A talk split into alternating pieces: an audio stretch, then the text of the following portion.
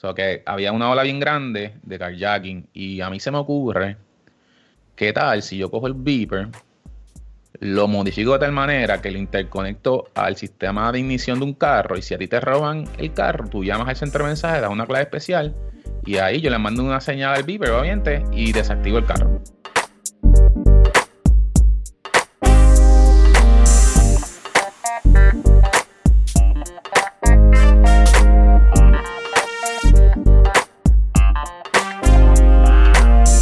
La hay familia? Mi nombre es Jason Ramos y bienvenido a Mentores en Línea, un podcast donde hablamos con empresarios e influencers responsables por las marcas más destacadas, para que así conozcas quiénes son tus mentores en línea. Y en el episodio de hoy tenemos a Gino Villarini, fundador y CEO de Aeronet, que es la que hay, brother.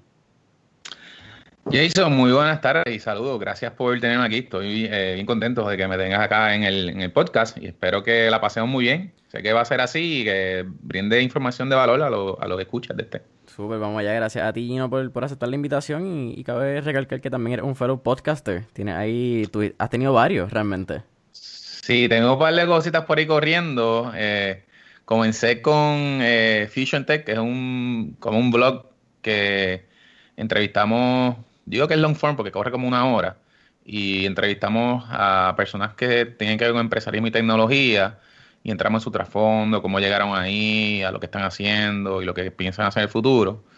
Y ahora después de la cuarentena arrancamos con un, blog slash podcast que eh, lo estuvimos haciendo diario hasta la semana pasada. Eh, y este lo hacíamos eh, con Sofía Stolberg de Piloto 151. Y ese era un poco más corto, era como de 20, 30 minutos. Y el, propósito era, nada, eh, tocar base con empresarios y gente del, del, ecosistema, ver cómo estaban, obviamente con la cuarentena, cómo estaba corriendo, qué cambios habían hecho, si habían hecho alguna modificación en sus operaciones, qué cosas, qué tecnologías nuevas estaban integrando para poder lidiar con la situación y los cambios, y etcétera, etcétera. Esto, y entonces hace como dos semanas comencé uno eh, en inglés, porque estos, los últimos dos eran en español, porque tengo, nada, como estoy en una industria de telecomunicaciones, tengo muchos, muchos... Eh, compañeros de la industria, pero eh, habla inglés, de, que son de Estados Unidos, otras áreas del mundo.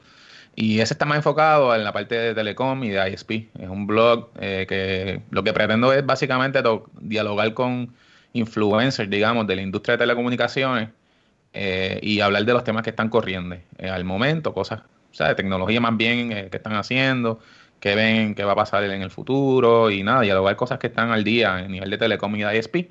Y ese, como te dije, está más enfocado para un público un poco más amplio. Obviamente, sin, no, no, no, quiero eh, descartar el español porque es obviamente mi lengua nativa. Pero nada, es para es, está posicionado para, para ese mercado. Y oye, le, ha pasado muy bien y eh, eh, ya como que corre, corre, como los hago live, eh, la gran mayoría de ellos, no, no hay edición ni nada, y que pase lo que pasa y como que es un poco más fácil por lo menos en esa parte de producción. Pero sí, súper, le ha pasado muy bien con, con ese, con, con esta con esta situación del, del, podcast. Esto, y arranqué porque eh, yo soy eh, seguidor algo de, de Gary Vaynerchuk. Uh. Eh, y obviamente uno de sus pilares es crear contenido que tenga valor a tu audiencia. Y por él fue que arranqué con este embeleco de hacer blogs y contenido y todo eso. Y por ahí vamos, vamos a ver qué sucede. Pero súper, le estoy pasando muy bien. Esta, esta situación va a estar bien, esta conversación va a estar bien buena. Porque algo también que él menciona esa parte de, de coger el momento y mirar la parte positiva. You gotta put positivity into your brain. Y creo sí, que sí. lo que estás haciendo está súper cool porque rediseñaste y reinventaste cuando llega la cuarentena. En vez de sí, tirarte para atrás y decir, pues mano, ¿qué, ¿qué, va a hacer? Actuaste rápido. Y viste qué tengo disponible que puedo crear en el momento que no necesite mucho más allá, ¿me entiendes? Lo que está en mis manos. Y está súper cool. Y entonces está en la industria. Y propósito, perdona que te entreviste, perdona te, que te interrumpa, pero también el, si, si tú escuchas los, los, podcasts y los blogs que hacemos, ninguno tiene un, una intención de venta. O sea, eso es lo menos que yo quiero hacer. Y eh, obviamente sigo también esa, esa dirección que da Gary, que, que, que primero los jabs y después el right hook. Esto, y es básicamente el, el propósito de esos blogs es brindar contenido de valor a la gente que lo vea. Yo en ningún momento menciono la empresa que represento, ni trato de vender ningún producto. Y, y, la gran mayoría de las personas que entrevisto ni siquiera son clientes de nosotros. son clientes de la competencia. So que básicamente pues, tratar de brindar algún contenido de valor al público en general, obviamente un poquito enfocado a la parte empresarial, porque es, donde quizás más nos movemos nosotros, pero es brindar algo de valor hacia el público.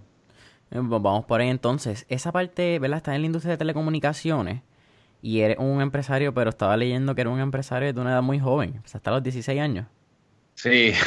Cuenta, cuenta, eh, vamos, por ahí en esos Yo me crié en, bueno, yo me crié en una familia que mi papá siempre, bueno, bueno, no siempre, pero desde que yo soy bastante pequeño tenía negocio propio. Esto, mi papá por mucho tiempo estuvo en el ejército durante la guerra de Vietnam eh, y ahí estuvo en, la división de, telecomunicaciones del ejército.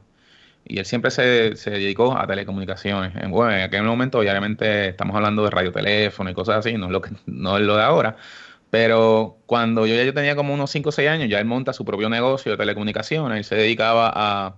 Tenía básicamente una oficina que vendían equipos y los instalaban y daban servicio de radiotelefonía. Yo, tú eres bastante joven, quizás no te acuerdas de esto. Yo creo que no te vas a acordar de esto. Pero antes que existían los celulares, en la gran mayoría de las empresas eh, corrían sus comunicaciones de, por ejemplo, de oficina o base hacia sus flotas de vehículos con un sistema de radioteléfono. Eh, y ese era el estándar en ese momento. Obviamente ahora me estás diciendo que no, porque te va aquí en la cámara, pero debe estar perdido, pero era como un walkie-talkie, un sistema walkie-talkie. Lo único que obviamente los walkie-talkie que tú compras por ahí, pues tiene un alcance corto. Y esto era un sistema que usaba retransmisoras en las torres y todo eso para cubrir toda la isla. Estos eran los famosos teléfonos que estaban como instalados en las puertas y tenían antenas en los carros. Bueno, ni siquiera eran teléfonos. Antes del teléfono era básicamente un micrófono. Tú apretabas el botón para poder hablar y tenías que obviamente hablar con una clave porque tenías que tener una autorización del FCC eh, y hablaba, mira que sí. No, para darte un ejemplo, eh, que esto es, esta era la clave que usamos en, la operación de mi papá. Tú, si tú querías contactar, por ejemplo, un técnico que estaba por Mayagüez, esto porque estaba haciendo un servicio, tú cogías el micrófono, apretabas el botón y decía, KNSK 647, adelante Carlos y él por allá en Mayagüez te escuchaba y, ah, adelante, dime. O sea, era una, comunicación de dos vías, pero no era eh, lo que se llama ahora full duplex, que estamos hablando y escuchando a la misma vez. Claro. Tú tenías que hablar, pausar y escuchar al otro, ¿tú me entiendes? Era un poco más eh, rústico, faltarle la palabra. Y eso fue mucho antes de que obviamente los celulares explotaran. Y él se dedicó a eso y obviamente le hacía servicios a, por ejemplo, a la policía, gente de la ambulancia, bomberos, eh, camioneros, entonces obviamente industria que necesitaba comunicación entre ellos los vehículos, pues se dedicaba a eso. Eh, poco a poco, pues yo antes yo me crecía, yo me, yo me, me crecí en ese ambiente, esto, y nada, eh, a veces después de la escuela iba allá un rato a, su, a su negocio, los veranos usualmente los pasaba allí, y poco a poco fui aprendiendo, me interesaba mucho la parte de la electrónica, y empezaba, ¿sabes? me enseñaba, mira, vamos a soldarle este circuito, hacer esto, hacer lo otro, y poco a poco me, me fui criando en ese ambiente a los, ya, ya, como para cuando yo tenía como 14, 15 años, mi papá empieza a transicionar su negocio de radioteléfono, porque ya venían picadas, porque estaban entrando los celulares, a los beepers. Y entonces monta una compañía de beepers eh, con todo el sistema de servicio. Obviamente él vendía los beepers, tenía su centro de mensajes.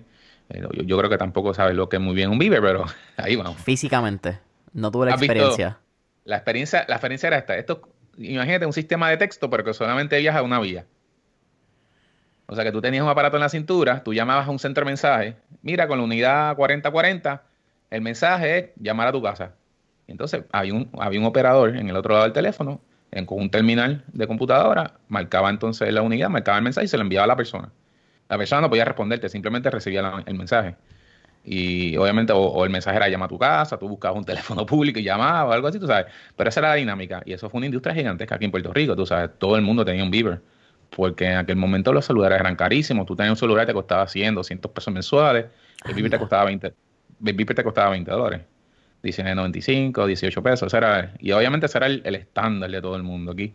Nada, eh, mi papá transiciona a ese negocio. No, no, quiero quizás entrar en mucho, pero obviamente fue un negocio muy bueno, eh, fructífero, duró muchos años. Cuando yo estoy en ese negocio, ya yo estoy trabajando con él part-time, trabajo los, los, fines de semana, trabajo por las tardes, estaba yo en el centro, yo era operador en el centro de mensajes Así que yo era el que cogía los mensajes del público y los pasaba a las unidades. Pero también trabajaba en la, en la oficina de él, en la parte de, de, eh, técnico, tú sabes, también porque él tenía un taller donde se reparaban los beepers y se daba servicio electrónico a, esas unidades, qué sé yo. Y me, me, ocurre una idea, porque en aquel momento, estamos hablando de 1990, más o menos, yo supongo que tú no habías nacido todavía. Yo nací en el 99, eh, by the way. Ahí está, viste, nueve años antes. en ese momento había una oleada bien grande de carjacking en Puerto Rico. Y todavía el FBI no había clasificado, bueno, el FBI no, el, gobierno federal no había clasificado ese delito como eh, con pena de muerte, creo que fue que lo calificaron, un delito grave. O sea, que había una ola bien grande de carjacking y a mí se me ocurre, ¿qué tal si yo cojo el beeper, lo modifico de tal manera que lo interconecto al sistema de ignición de un carro y si a ti te roban el carro, tú llamas al centro de mensajes, das una clave especial y ahí yo le mando una señal al beeper, obviamente, y desactivo el carro. Wow. Y esa fue, esa fue como que la idea. Y ahí fue que, eh, eh, volviendo a la primera inicial, ahí fue que arrancó mi primer negocio. Yo básicamente mandé, diseñé un, un PC board, compré los materiales que necesitaba para hacer la interfase contra los carros eh, y modifiqué el beeper y hice todo el andamiaje técnico y electrónico para que funcionara. Hice como 10 prototipos y vendí como 5. Eso fue un verano y después empezaron las clases y se, me olvidó el negocio. ¿Y esto fue en high school ya? Eso fue, sí, en, yo, tenía 16 años, estaba en décimo ya. Esto, así que, además de que obviamente la escuela vendía Beeper y cobraba mensualidades y todas esas cosas, que eso era como que el sideline. Esto, yo le cobraba 20 pesos a, los clientes míos en la escuela y le pagaba a mi papá 12 pesos por servicio y me quedaba con 8 pesos, tú sabes. Y les vendía los víveres y qué sé yo. Pero eh, eso, fue básicamente la génesis de, mi empresarismo. Pero, eh, aunque, aunque comencé ahí, eh, siempre cuando estaba en high school, mi norte o mi meta en universidad era estudiar ingeniería, porque estaba en ese momento más inclinado en la parte técnica, me gustaba más la parte técnica. Y nada, por ahí, por ahí arrancamos. Me cuenta entonces esa parte. Me tiene sentido que hayas pensado en ingeniería porque bien estás viendo todos los circuitos, estás viendo la parte mm. eléctrica de con tu papá, pero tú no terminas ingeniería. No. Cuéntame eso. Porque me parece que después de eso quiero hablar de la parte de lo que te aportó ingeniería en la parte de negocio. Creo que es un, tema muy interesante que no se habla tanto. Sí, mira, esto, pues nada, yo me graduó de high, qué sé yo. Cuando empiezo universidad, obviamente yo quería estudiar en, regional, en Mayagüez, ingeniería, pero obviamente mis notas no eran las mejores. Eh, y obviamente no cualifiqué para entrar directo a Mayagüez. Y entonces lo que sucede es que el regional, el Colegio Regional de Bayamón tenía un programa que tú que comenzabas en Bayamón y después te transferías a Mayagüez. Pues nada, vamos allá. Fui a, Bayamón, estuve un año ahí estudiando, pero me di cuenta que la competencia para ir a Mayagüez era demasiado grande, ¿verdad? Habían como 200 estudiantes que querían a Mayagüez y habían cupo, qué sé yo, para 20. Y yo dije, no, yo no voy a cualificar ni para nada porque mis notas no son las mejores. Y decido, me transfiero a la Politécnica. Sigo estudiando ingeniería en la Politécnica. Pero llega un momento que pasaron dos cosas importantes. Eh, una, razón personal y una razón técnica. Llega un momento que yo llevo todo ese tiempo trabajando quizás eh, por mi cuenta. Hago part-time con mi papá, pero empiezo a hacer un sideline dentro del negocio de mi papá en el cual comienzo a vender teléfonos celulares. Mi papá no los vendía en su negocio de Viper. Y yo dije, pues mira, yo voy a vender el teléfono aquí en la tienda y es un sideline mío. Y me di cuenta que, aunque me gustaba mucho la parte técnica, me gustaba más, no es que me gustaba más, pero pensaba, yo no quiero trabajar para nadie.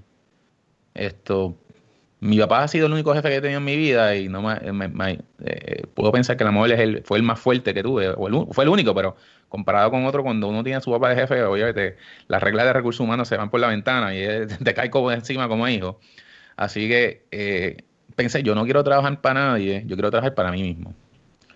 Eso se mezcla también con una razón personal de que cuando estoy estudiando en la Politécnica, esto eh, empiezo una relación con mi, actual esposa, que estudiaba en la Universidad de Sagrado Corazón. Y yo he decidido, bueno, pues entonces no quiero, no quiero seguir ingeniería, quiero ser mi propio jefe. Además, aquí en la universidad mm, no la estoy, no es que no la esté pasando bien, pero no, no tengo vida social. La social está en la Universidad de Sagrado Corazón, pues decidí transferirme a la Universidad de Sagrado Corazón y entonces continuar y finalizar un bachillerato en business con concentración en mercadeo. Y así lo hice. Sí, ¿Eso termina bachillerato para qué año? Eso fue en el 1996. Yo me tardé un poco porque durante ese periodo de universidad, yo empecé en la universidad en el 92, no, yo terminé, mentira, en la universidad en el 98, me tardé seis años. Pero me tardé seis años porque cogí varios, varios breaks in between, porque estaba montando ciertos negocios en el medio y me cogía como un semestre fuera, me cogía un trimestre fuera, Y entonces, pues nunca fue como que continuo, pero iba haciendo otros negocios que tuve eh, en, ese en ese transcurso de tiempo. Eh, y por eso me, me tomó un poquito más de tiempo finalizar la universidad. Eso está bien cool porque, aunque mencionas esos lazos intermitentes donde estás creando negocios, te das cuenta que, que, yo creo que es lo que se pone en juego muchas veces la suerte, la persistencia y, cuál es el rol de cada una en los negocios. Pero en tu caso fue persistencia. Aeronet no fue un golpe de casualidad y de suerte. Ya tú llevabas varios negocios antes, tú sabías lo que estabas haciendo, tú sabías más o menos lo que querías hacer. Y Aeronet llega en el 2001. Pues, sí, eh, pero pensaba que, pensaba que sabía lo que estaba haciendo, pero muchas veces uno no sabe nada. Esto, uno te corre con, esta mente juvenil que se cree que la sabe toda y a veces pues, porque te puedo decir, eh, eh Aeronet, que comenzó en el 2000, 2001, eh, fue como mi cuarto negocio, en, serio, un negocio serio que es que yo llamo que se registró la norma de la corporación y todas esas cosas. Esto, y los anteriores todos fueron uno que otro, no, no voy a decir que fueron exitosos, algunos pues hacían break-even y por medio me daban para vivir, pero los otros fueron, hubieron otros que fueron fracaso total. esto, eh, mi, carrera como empresarial, empresarial no, no, no fue como que un, batazo de primera. O sea, uno va aprendiendo con, esas, con esos errores y esas fallas y esas metidas de pata. Yo creo que eso es algo, un punto bien importante para cualquier empresario. Esto, equivocarse, cometer errores, eh, lo, que uno es, lo que uno hace es aprender con ellos y obviamente te va poco a poco puliendo en, ese, en ese en ese mundo empresarial que no es fácil y la experiencia es la que te ayuda poco a poco a, ir moviéndote y ir detectando ciertos parámetros, ciertas influencias o ciertas, no sé ni cómo, cómo plantearlo, pero esa experiencia te nutre de una manera de que ya eh, poco a poco vas, vas uniendo todo eso y entonces te, te puede convertir en un empresario exitoso. Sí, ¿cómo nace Aeronet en el 2000? Porque algo bien importante es el periodo de tiempo. Para el 2000-2001 estaba pidiendo el dot-com bubble. Pues mira, esto, yo en ese momento yo tenía un negocio que era de venta de teléfonos celulares. Eh, básicamente tenía una, cadena de tiendas de retail, tenía como tres, tenía tres tiendas en aquel momento. Y básicamente revendíamos servicios de, las compañías celulares. Eh, ese negocio todavía aún existe en diferentes connotaciones, pero el negocio era bien básico tú hacías un contrato con la compañía celular, vendías su servicio y tú cobras una comisión. Y era básicamente mover volumen. Esto, entonces, eh, ya en ese momento yo estaba casado estoy viviendo, me mudo a, mi casa de, matrimonial y donde estoy residiendo, el servicio de internet no era el mejor. Esto, y al no ser el mejor, pues comienzo a indagar qué alternativas tengo para traer una conexión más rápida aquí a mi casa. Más rápido significa un 256 kilobits por segundo, que eso en ese momento eso era volando. ¿Cuánto es eso ahora mismo? Son nada. Son nada, es como una fracción. Okay. Una fracción de la fracción, es nada. Esto, fíjate, el internet antes de eso era por línea telefónica, eran modems. Obviamente tú no, no tampoco te vas a acordar de eso, porque mi primera conexión yo la, yo la contraté en el 1995 con Caribenet. Era por modem y la velocidad eran 28 28.000 kilobits por, 28 kilobits por segundo. Esas eran las líneas que, sonaban que, los papás cuentan. Ese, ese mismo, ese mismo. Pues eso era super slow, tú bajar una canción te podía tomar, o sea, y yo quería algo más rápido, que en aquel momento algo más rápido era el servicio que en aquel momento existía, en, eh, bien limitado en algunas áreas, era el DSL de Puerto Rico Telephone Company. Y entonces la compañía de cable TV local, que era Adelphia, si no me, si no me equivoco, estaba ofreciendo hasta un mega de velocidad. Eso era como que lo último. Eh, y yo quería traerle eso a mi casa, pues en yo, yo, yo, usaba el internet para trabajar, pero también, pues obviamente, era un, ha sido eh, fiebre, digamos, de las conexiones de internet y era un mundo nuevo para todos nosotros. Eh, y empiezo a, a, investigar cómo tratar de, cómo conseguir traer una conexión que yo pusiese instalar en mi oficina, traerla hasta mi casa. Y entonces eh, empiezo obviamente con mis trasfondos en telecomunicaciones y en radiotransmisión y todo eso, gracias a entonces a la, función que hice con mi papá, en los trabajos que hice con él, ya yo tenía obviamente un poco de conocimiento básico de cómo funcionan las transmisiones inalámbricas de radiofrecuencia. Eso se suma a algo que quizás no, no discutí contigo, pero en el 1996 yo comencé junto a un amigo mío, compañero de trabajo, otra, otra compañía de internet eh, antes que, que fue Aeronet, esta compañía se llamaba Islanet, y eso fue en 1996, eh, y esa compañía se, se convirtió en una compañía bastante grande de telecomunicaciones aquí en Puerto Rico hasta que Centennial Communications la compra en el 2008, creo que fue, por ahí. Anyways, yo comencé con esa compañía, estuve con, mi partner los primeros seis meses de esa empresa y después decidí eh, salirme por razones que, eh, nada, por razones personales. Ajá no son pertinentes, pero en ese periodo de esos seis meses aprendí un montón también de cómo funcionaba el Internet, porque obviamente éramos nosotros dos y nosotros dos éramos que montar el servicio. So que aprendí sobre los servidores de Internet, servidores de interconexión, cómo funciona el TCP/IP, toda la parte técnica de cómo, cómo funciona el Internet. Y eso, sumé eso, con obviamente conocimiento que tenía radiofrecuencia y básicamente esas dos, esos dos canales de, de conocimiento que ya tenía eh, fluyendo aquí, me ayudaron a, fundar Aronet, que básicamente, y te lo digo, fue, yo nunca pensé que Aronet iba a ser un, negocio. Yo simplemente yo lo que quería era traer internet aquí a mi casa y ya, debo hacer. So que empecé a comprar el equipo en Estados Unidos. En aquel entonces la industria de, internet inalámbrico o internet en general eh, no existía. Bueno, internet, no habían equipos diseñados para esto. Ni en aquel momento ni siquiera el Wi-Fi existía. Eh, lo que existía en aquel momento eran, cada compañía tenía como que su propio Wi-Fi eh, propietario, pero no se hablaban uno con otro. O sea, si tú tenías una laptop Hewlett Packard y tenías un equipo ahí, Access Point, eh, por ejemplo, Dell, pues no se hablaban porque eran, protocolos diferentes. Compañías diferentes.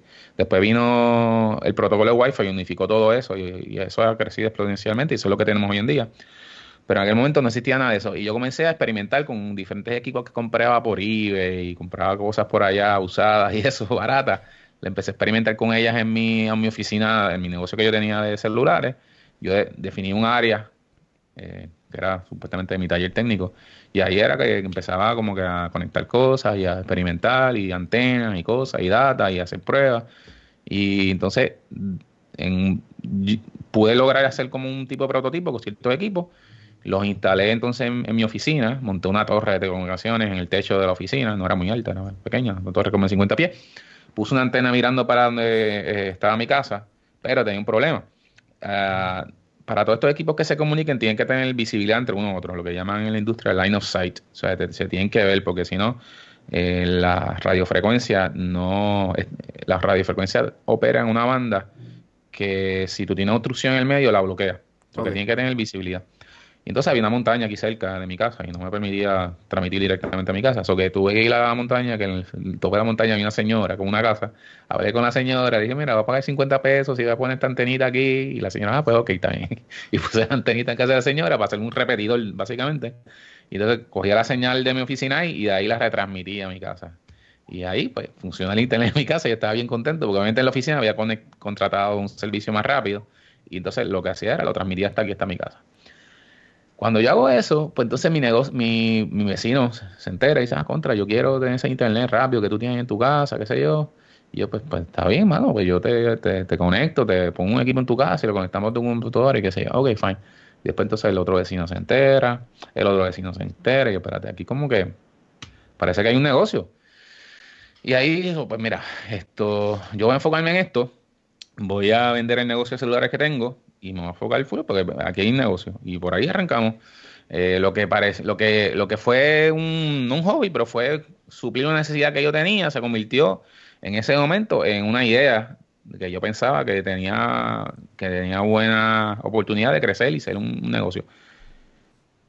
Que eso fuese a crecer al nivel que ha crecido hoy en día, yo nunca pensé que quizás íbamos a estar con una compañía de este tamaño como la tenemos ahora, sí, eh, entendía que en aquel momento pues podía vivir de esa compañía, pero te soy franco, no me sorprende, a veces me siento y me pienso contra diablo, a dónde hemos llegado. Esto casi 20 años después, pero esto valió la pena esforzarse tanto al principio para, para obviamente tener lo que tengo ahora. Esto al principio, los primeros años, la empresa la corría yo, yo hacía todo, yo era, era un one man company, como mucho. Y en ese momento obviamente no existía, ni, no había, la palabra empresarismo ni, ni se hablaba. Eh, cuando yo comencé a tener mi, mi, todos los negocios que tuve, y hasta el 2000 que comencé con Aeronet, eh, no, quizás que había uno con otro programa por ahí medio escondido, algo así, pero no es lo que hay ahora, no, hay, no había ecosistema, no había inversionistas, no había nada. Esto era como que a pulmón, eh, a tarjetas de crédito, a tarjetazo. Y también, obviamente, pues familiares que de cierta manera confían y apoyan a uno y tú o le pides dinero prestado, son tus angel investors, digamos. Ese friends and family. friends and family, sí. Esto que tengo que agradecer, eh, uno de ellos aún el día de hoy es mi socio, porque eh, al principio, pues, ya cuando ya teníamos como un año corriendo la compañía, yo dije, mira, en verdad que para crecer voy a necesitar como que un cash influx bastante grande y poder explotar esto un poco más y recurrí donde mi suegro, que siempre ha confiado en mí, aunque muchas otras veces me había prestado dinero y no le había quedado mal porque le había repagado, pero los negocios no habían salido bien y decidió obviamente confiar nuevamente en mí, ciegamente, digamos. Eh, y esta vez pues nos salió bastante bien. Pudimos, pudimos con esa inversión que él puso en la empresa, pudimos entonces eh, crecerle un poco más y después poco, a poco orgánicamente. Eh, esa fue la única inversión que nosotros tomamos en la empresa bien al principio y de aquí para allá todo ha sido orgánico. El mismo ingreso que genera la empresa lo utilizamos para crecerla. Awesome. Tengo ahí, ¿verdad? Y, y dentro, mencionas 20 años. Y me gustaría que, que hablaras porque dentro de 20 años, me, empezando por un one-man show, pasan cientos, maybe miles de empleados, cientos miles de clientes, cientos miles de experiencias que tú mencionas que te crecen. Y me gustaría saber cómo, que yo creo que puede ser algo, ¿verdad? Que, que mucha gente se puede identificar ¿Cuál ha sido ese proceso de, de Gino delegar, de Gino confiar y de, mm. de, reclutar? ¿Me entiendes? Que yo creo que eso es algo que no se habla. Cuando ahora en Instagram, que, que mencionan el mismo Gary Vee, que Gary Vee yo creo que es lo más honesto que tú vas a tener en redes sociales dentro de cuán difícil es empresarismo. Mucha gente vende lo lindo del empresario, el, el benefit, esos public victories, como yo los llamo. Pero hay uno, unas behind the scenes que es el mm. not, so not so good looking, que no se habla en redes sociales. Y ese yo creo que es uno de los bottlenecks más grandes. Sí, sí, definitivo. Dejar en clavo, porque mira, eh, la vida de empresario es una vida difícil, no, no es fácil. Eh, yo llevo más de 20 años siendo empresario en diferentes cosas que he hecho y estoy de acuerdo con, lo que estás diciendo. Son, son, son, es como un, como un roller coaster eh, y tienes de cada quizás high moment o win que tú tienes, tienes como 50 fracasos detrás que eh, es interesante. Pero mira, eh, yendo al punto de lo que me estás preguntando eh, sobre la experiencia de hiring con los empleados y todo esto, mira, yo, yo he hecho, yo he transis yo, yo he dado un giro 180 grados con eso. Yo al principio venía con la mente que, que de la escuela de, mi padre, que mi papá era antiempleado, digamos. El, el, su management style, él era una persona del Army y todo esto, so que viene con con esa rigurosidad y esa y esa disciplina del ejército. El GI, como lo conocen. Y GI, obviamente todo el mundo que se salía de, esa línea GI, pues caía en, digamos, en, aguas turbias. Y, ven, venía yo con, ese trasfondo de la experiencia de esto, porque fue lo que vi cuando crecí dentro de su empresa. Y poco a poco me di cuenta, me fui dando cuenta con ayuda de otras personas y principalmente con la ayuda de mi esposa, que también trabaja conmigo y es básicamente eh, eh, es, mi 50% del equipo. Me fui dando cuenta que los, em, los, empleados, si tú sabes eh, escogerlos bien o también sabes salir de ellos bien, eso son tu mayor asset.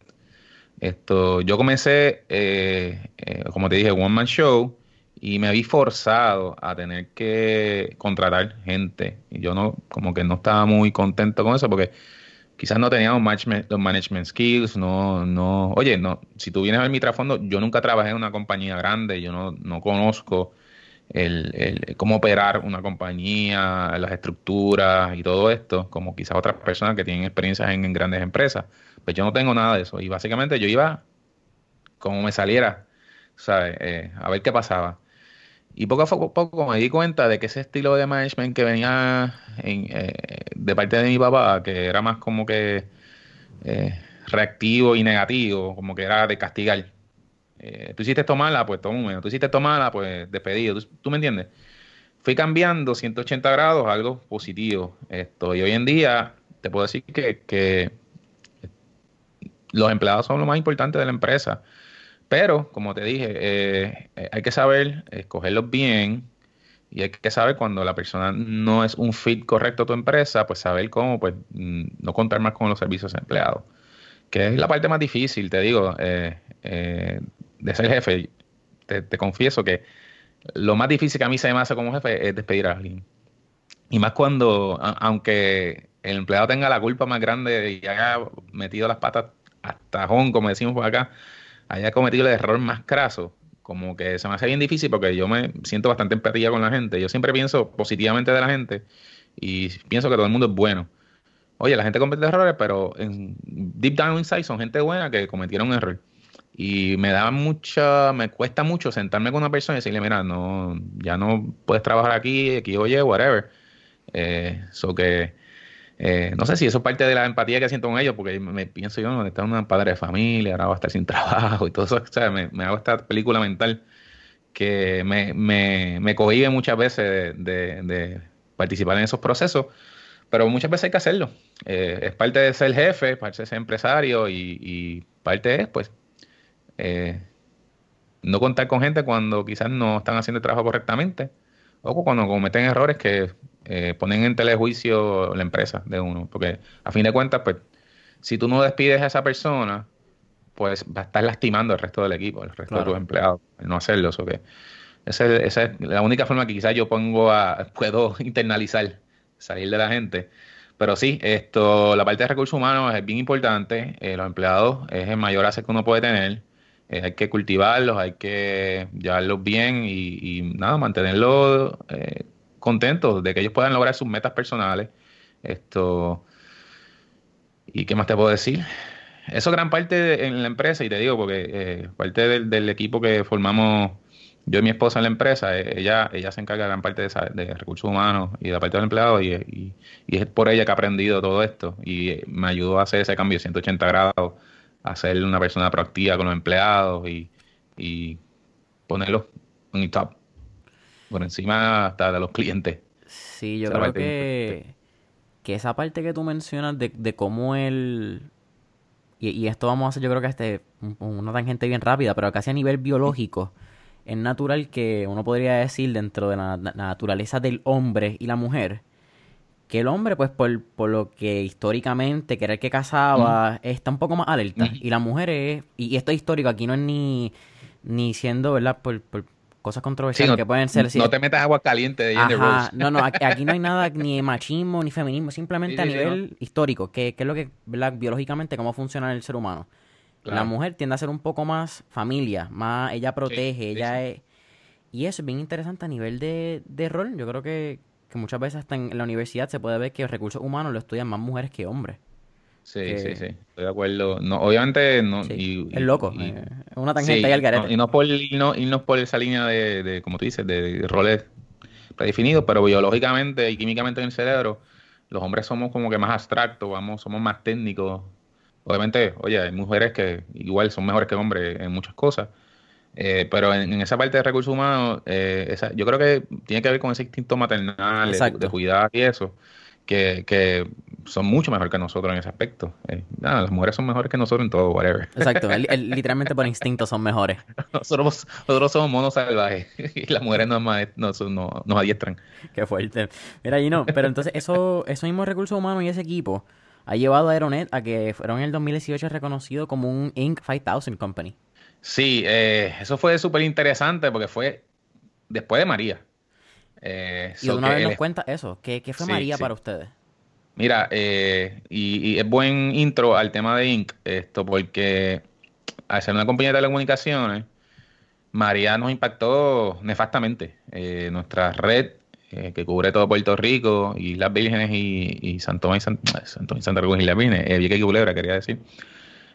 Básicamente el huracán pasó categoría 5. Nunca había pasado un huracán por Puerto Rico en los en aquel momento 17 años que llevábamos en la empresa, habían pasado una que otra tormentita, pero un huracán no había pasado. Y obviamente tú puedes escribir en un manual de emergencia lo que se te ocurra sobre cómo responder a una situación como esta, pero nunca nos íbamos a imaginar que eh, un huracán fuese a destrozar como destrozó la red de nosotros. Lo que nos ayudó es que a la red de nosotros de Aronet mayormente ser eh, inalámbrica, con enlaces de microondas, equipo inalámbrico y todo esto, nos permitió reconstruir la red en, una manera súper rápida. Esto, el día después de María, el 95% de la red estaba averiada. Ya sea porque el huracán dañó los equipos, porque no había electricidad, diferentes factores. Y en cuatro meses, eh, básicamente la reconstruimos completita. Cuando quizás otras compañías de telecomunicaciones se tardaron hasta años porque su infraestructura, eh, como va por postes y todo esto, daba más trabajo reconstruirla. Así que eso nos permitió, y podemos, desde el María podemos hablar aquí ahora, pero no, quiero entrar en eso. sí que te puedo decir que fue bien fuerte, trabajamos siete días a la semana, eh, el muchacho entraba a las seis de la tarde y salíamos a las tantas de la noche, eh, había gente que se quedaba a dormir en la oficina, eh, ¿qué te puedo decir? Esto era, o sea, fue muy fuerte. Le damos almuerzo a los clientes, a los, empleados porque no tenían dónde almorzar, eh, agua, gasolina, para que hasta fueran a trabajar. Fue, fue bien, bien fuerte operacionalmente. Pero fueron esos mismos empleados que depositaron su confianza en mí y además equipo de administración para salir adelante. Ellos confiaron en nosotros y nosotros obviamente también confiamos en ellos para reconstruir la compañía, la red y poder salir eh, airosos y positivos de esa, situación. Como te dije, en cuatro meses reconstruimos la red y eso nos ayudó a capturar un sinnúmero de clientes nuevos que pudimos añadir a nuestro servicio porque su servicio que tenían con otras empresas estaba bajo. Eh, eso dio pie a que ese año creciéramos un 25% y el otro año también siguiente crecimos un 22%. Y es por esta razón que entonces eh, aplicamos a Link 5000 con toda nuestra data y caímos en, el, en, en los top 5000 y fuimos reconocidos. El primer ISP de Puerto Rico se ha reconocido dentro de Link 5000, así que estamos súper contentos. Ese año también recibimos un. Ese año, el 2018 también recibimos un galardón de una asociación de telecomunicaciones de Estados Unidos, se llama WISPA, eh, como eh, empresa, no empresa del año, pero empresa con mayor resiliencia, obviamente por, la reconstrucción del huracán, nos llevamos ese premio. El premio de empresa del año de esa misma organización nos lo habíamos llevado ya en el 2012. Esto, así que nada, pues, fue, fue un, fue bien interesante el huracán. Dentro del desastre, pues obviamente vinieron, vinieron, vino aprendizaje, aprendimos muchas cosas nuevas de cómo obviamente reconstruir la red de una manera que fuese más resistente al próximo evento. Eh, muchas experiencias bien lindas con nuestros empleados, eh, que siempre lo estoy agradeciendo de corazón su, su gestión en, en, ese tiempo y ahora, como siempre. Eh, eso que dentro de todo lo que fue nefasto, hubieron muchos positivos. Así que no es que estoy llamando que venga de nuevo un huracán, porque no quiero que venga, pero siempre en lo negativo, siempre hay algo positivo. Yo creo que fue bien importante eso para tanto el crecimiento de la empresa como el crecimiento de nosotros mismos dentro de, de un equipo siento que después de ese huracán nos, nos unimos más como equipo. Y fue bien lindo.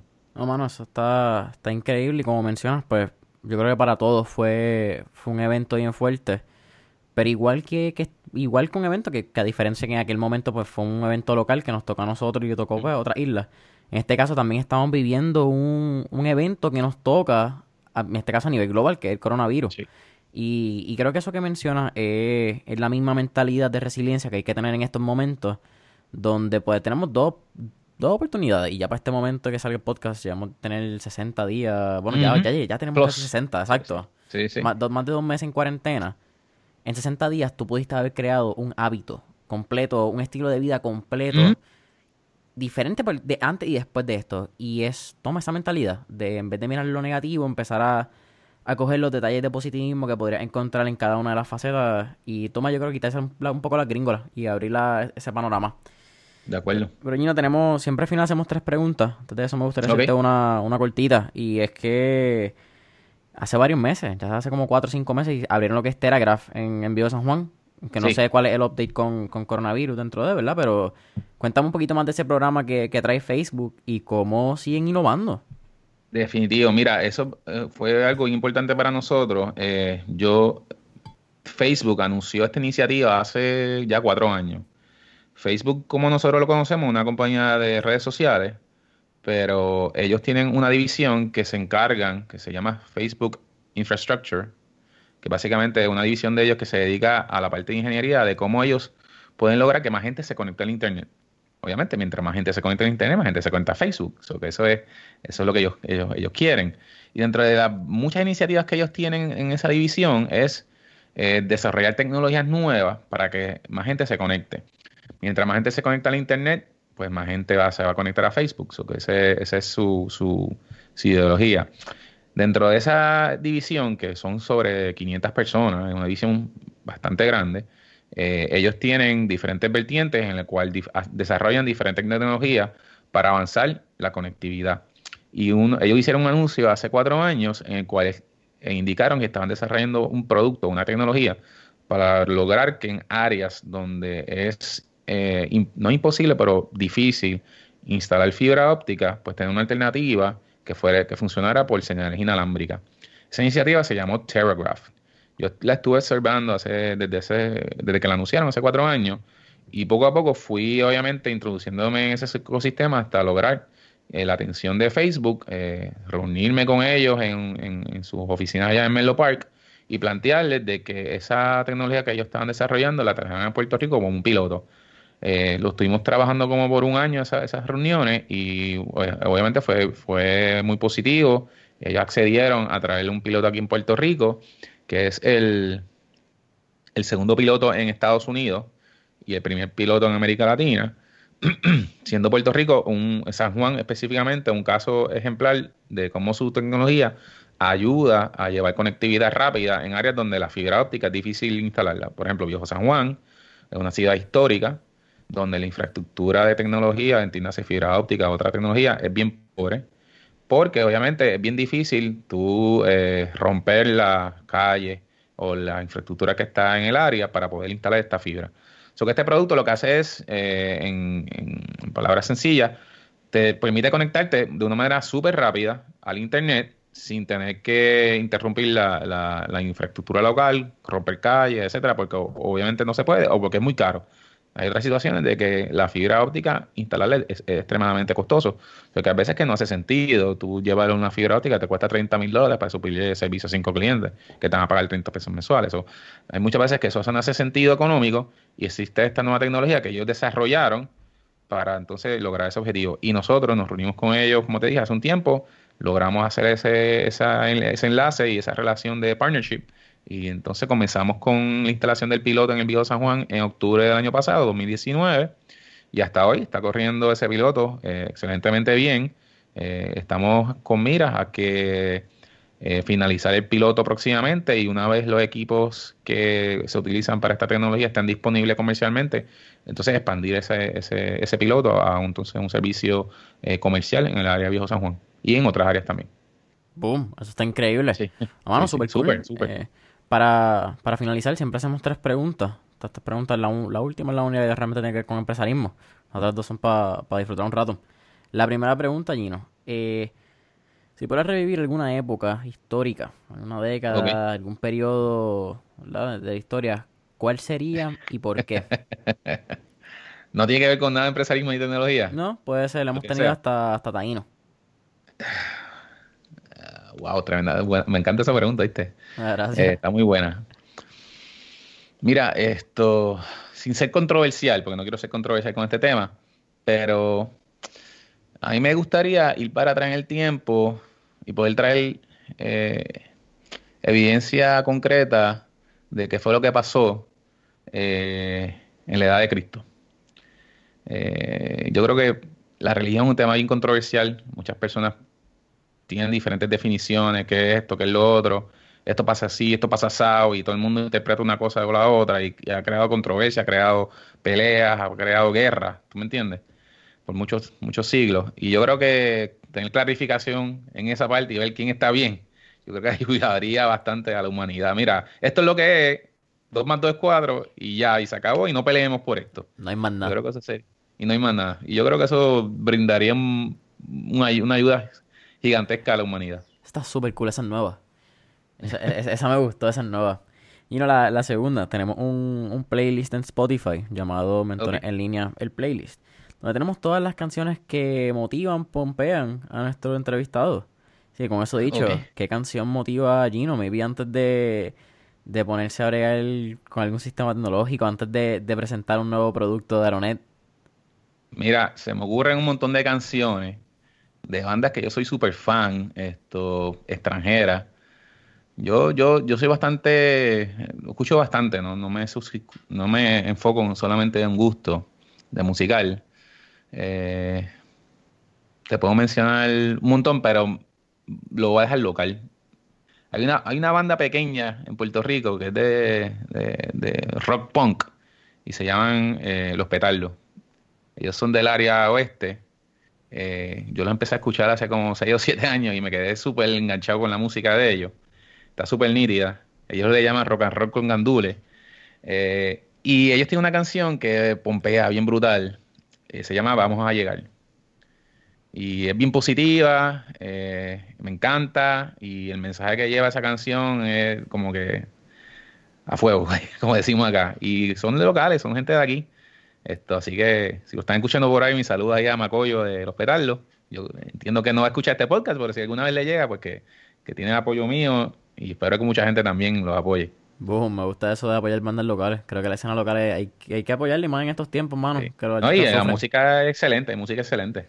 Ese es el lenguaje del alma, como le dicen por ahí. Eso es así. Mira, Gini, la, la última pregunta, y esta sí es con empresarismo. Yo creo que es bien cool porque tú empezaste a esa edad, tú empezaste a, una edad muy joven donde tengo la, dicha de compartir esa, experiencia. Y cuando tú eres bien joven, valga hasta los 25, 26 años, yo creo, ¿entiendes? Tú eres mirado como el, como el chamaco. Y cuando estás en los 16, 17, 18, 19 años, tú estás en un punto de tu vida donde todo el mundo dice que está bien y todo el mundo quiere decirte qué hacer y qué es lo que tú tienes que hacer. Así que, ¿qué sería ese, ese tip que le daría Gino a cualquier joven que no está escuchando que, que no necesariamente quiere emprender, mano? Quizás quiere ser doctor, quizás quiere ser ingeniero, whatever sea, pero ¿qué, ¿qué tú le dirías? Mira, esto, me encanta esa pregunta. Yo creo que la juventud, mucha gente le tira tierrita a la juventud hoy en día, eh, que si los millennials esto, los, los, o los seniors son los nuevos ahora. Los Z. Los otros, o los Z. Eh, mano, la juventud es el futuro, tú sabes. Eh, yo creo que es algo normal que las generaciones como la mía, que yo estoy en los 40, y las, otras más de mayor edad siempre le tiran a la juventud porque en verdad lo ven como un como una amenaza, yo creo, a su a su a su modo de vida, digamos, o al establishment que tienen.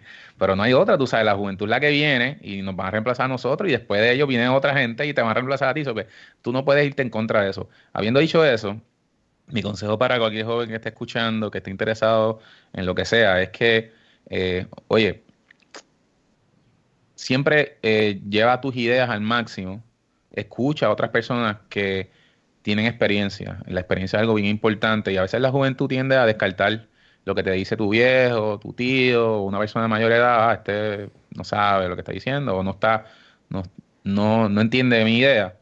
Yo creo que es bien importante al menos escucharlo y analizarlo, no lo descartes, porque muchas de estas personas vienen contigo con un mensaje positivo, te quieren ayudar, y a veces uno como joven no quiere escuchar. Y aunque uno tiene sus propias ideas como joven, inclusive a, mi propia edad tengo mis ideas y otra gente me las me la, me la, me la, me la estrellan, yo creo que es muy importante que, tú sigas adelante, sigas esa idea, la sigas evolucionando, si escuches a otras personas, los consejos a otras personas, los que sean positivos, los que sean negativos, tú los, descartas y que tengas mucha paciencia. Eso sí que es súper importante. Yo creo que, no, no, no sé si es mi punto de vista personal, pero la juventud de hoy quizás eh, se han criado en un mundo que todo es instantáneo, tú lo, todo lo tienes en el alcance de tu mano con tu teléfono, necesitas encontrar esta información, la buscas en Google, necesitas ver la foto de este, la buscas allá. Todo es instantáneo y gratificante y eso quizás desmerece un poquito la paciencia que podemos tener para lograr las cosas. Mira, eh, yo me tardé 10 años en tener una empresa razonablemente exitosa y 20 años para llegar a donde ahora. Estamos hablando de casi 30 años en esto, tú sabes. Que toma tiempo. No, no, no, no te apresures, porque a veces apresurándose las cosas las daña. Esto, coger cosas, con calma, sí, estar bien pendiente de las oportunidades, pero la paciencia eh, yo creo que es súper, súper importante. Tu negocio no va a ser exitoso un día para otro, esa no es la regla. La regla es que toma tiempo. Los que lo pegan de un día para otro, eso es, eso es, eh, mano, esto, como dicen en One Hit Wonders, eso no sucede. Así que no esperes ser un Mark Zuckerberg, un Elon Musk de un día para otro, eso va a tomar mucho tiempo, pero lo importante es que tenga esa paciencia y la persistencia. Eso yo creo que es lo más importante. Ustedes lo escucharon familia. Gino, gracias por, la oportunidad, gracias por, aceptar la invitación. ¿Dónde podemos conseguir a, ti, a Aeronet, en las redes sociales? Pues mira, eh, los que me quieran seguir a mí personalmente en Twitter, uh, G. Villarini eh, y Gino Villa en Instagram. Tengo cuentas diferentes, sorry por eso, pero no, lo conseguí antes. El handle. Eh, Facebook también, Gino Villarini, ahí me pueden seguir. todo el mundo, los podcasts, esto, Connected a Home, Fusion Tech y Gigabits and Gigahertz. Todos están también, lo, busca los search y los van a encontrar en Facebook o en, otras redes sociales.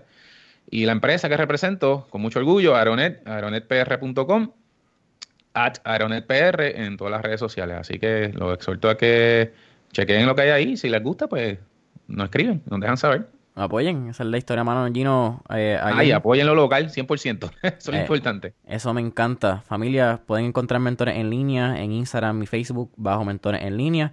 No olviden darle subscribe en Spotify. No olviden darle las 5 estrellitas en Apple Podcast. Nuevamente, Gino, gracias por, la oportunidad, gracias por decir presente, gracias por apoyar lo local. Gracias a ti, Jason, un placer y nos vemos en la próxima. Estamos hablando, gracias, Gino, un abrazo. Cuídate, chao.